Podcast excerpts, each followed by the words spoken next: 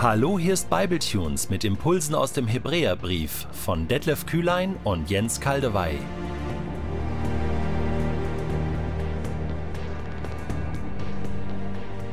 Der heutige Bibletune steht in Hebräer 5, die Verse 7 bis 10 und wird gelesen aus der neuen Genfer Übersetzung.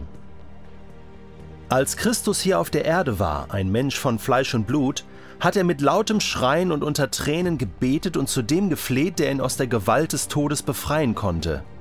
Und weil er sich seinem Willen in Ehrfurcht unterstellte, wurde sein Gebet erhört. Allerdings blieb es selbst ihm, dem Sohn Gottes, nicht erspart, durch Leiden zu lernen, was es bedeutet, gehorsam zu sein. Doch jetzt, wo er durch sein Leiden vollkommen gemacht ist, kann er die retten, die ihm gehorsam sind. Ihm verdanken sie alle ihr ewiges Heil. Gott selbst hat ihn zum hohen Priester ernannt, zu einem hohen Priester von derselben priesterlichen Ordnung wie Melchisedek. Ich weiß nicht mehr genau, wann ich meinen ersten Jesus-Film gesehen habe. Ich muss so sieben, acht Jahre alt gewesen sein. Es war Ostern und dann lief ein Jesus-Film im Fernsehen. Aber was ich noch genau weiß, ist, dass ich damals total fasziniert war.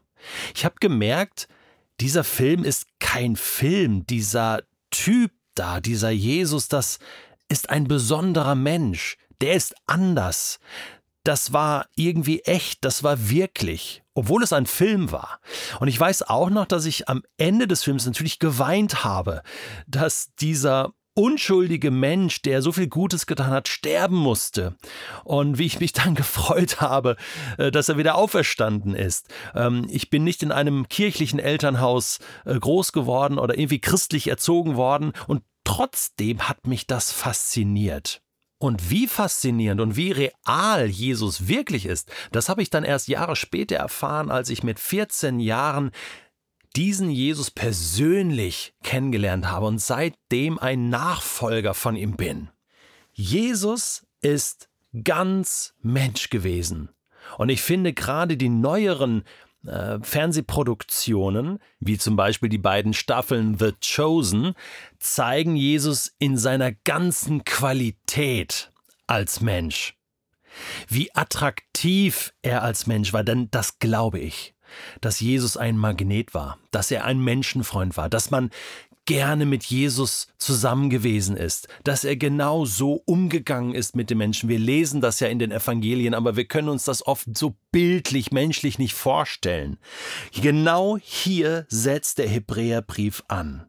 Als Christus hier auf der Erde war, ein Mensch von Fleisch und Blut, ein Mensch wie du und ich, hat er mit lautem Schreien und unter Tränen gebetet und zu dem gefleht, der ihn aus der Gewalt des Todes befreien konnte. So lesen wir es jetzt hier in Kapitel 5, Vers 7. Um das Leben von Jesus voll und ganz zu verstehen, um sein Menschsein zu verstehen, müssen wir es vom Ende her lesen und interpretieren. Er hat am Ende laut geschrien, unter Tränen gebetet und gefleht. Er hatte Todesangst. Natürlich denken wir hier, und wir glauben auch, dass der Hebräerbrief-Verfasser daran gedacht hat, an die Situation im Garten Gethsemane. Wir lesen in Lukas 22, ab Vers 42, Jesus betete, Vater, wenn du willst, lass diesen bitteren Kelch, Klammer auf, des Leidens, des Todes, Klammer zu, an mir vorübergehen. Aber nicht mein Wille soll geschehen, sondern deiner. Das deckt sich mit der Aussage in Hebräer 5, Vers 7. Dort heißt es, und weil er sich seinem Willen, nämlich Gottes Willen, in Ehrfurcht unterstellte, wurde sein Gebet erhört. Jesus hat sich also dem Willen Gottes unterstellt. Nicht mein Wille soll geschehen, sondern deiner. Da erschien ihm ein Engel vom Himmel und stärkte ihn.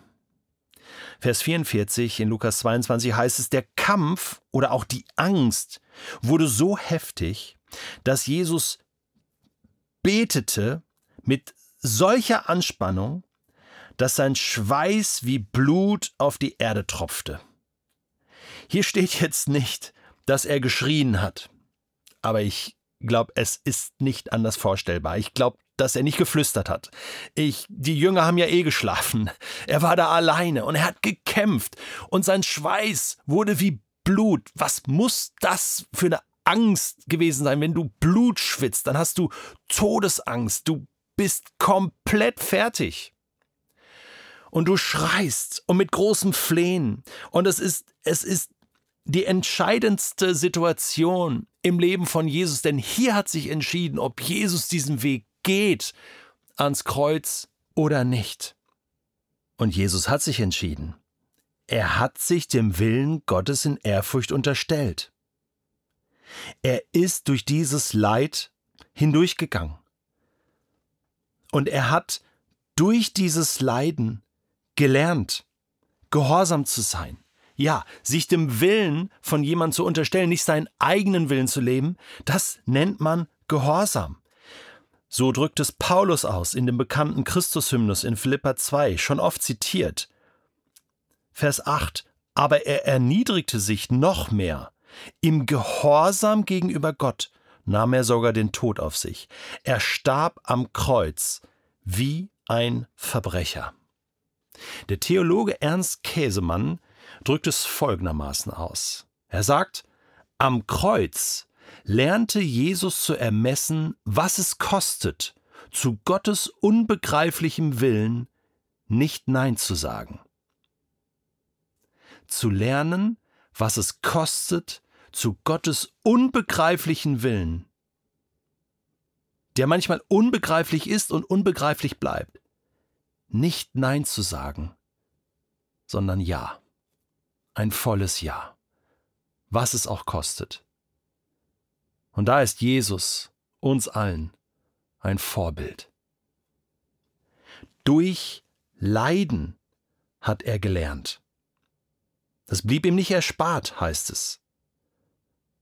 Es bleibt auch uns nicht erspart, dass wir durch alles, was wir erleben, lernen, gehorsam zu sein. Vers 9. Doch jetzt, wo er durch sein Leiden vollkommen gemacht ist, kann er die retten, die ihm gehorsam sind. Ihm verdanken sie alle, wir alle, ihr ewiges, unser ewiges Heil. Amen. Was heißt das? Doch jetzt, wo er durch sein Leiden vollkommen gemacht ist, war Jesus vorher noch nicht vollkommen? Doch er war vollkommen, himmlisch vollkommen, als Gottes Sohn, natürlich. Aber diese menschliche Seite, und darauf kommt es im Hebräerbrief jetzt hier an, Christus ist Mensch geworden, der Sohn Gottes ist Mensch geworden, und diese menschliche Seite, Leiden, Schmerz, das kannte er nicht. Und nur durch die Kenntnis dieser Dinge, durch die Erfahrung dieser Dinge, und zwar in, in der Ganzheit, man könnte auch sagen Ganzheitlichkeit, konnte Jesus zum Erlöser einer leidenden und unvollkommenen Welt werden. Und so ist er der vollkommene Erlöser, ganz Mensch und ganz Gott, der eine unvollkommene Welt erlöst.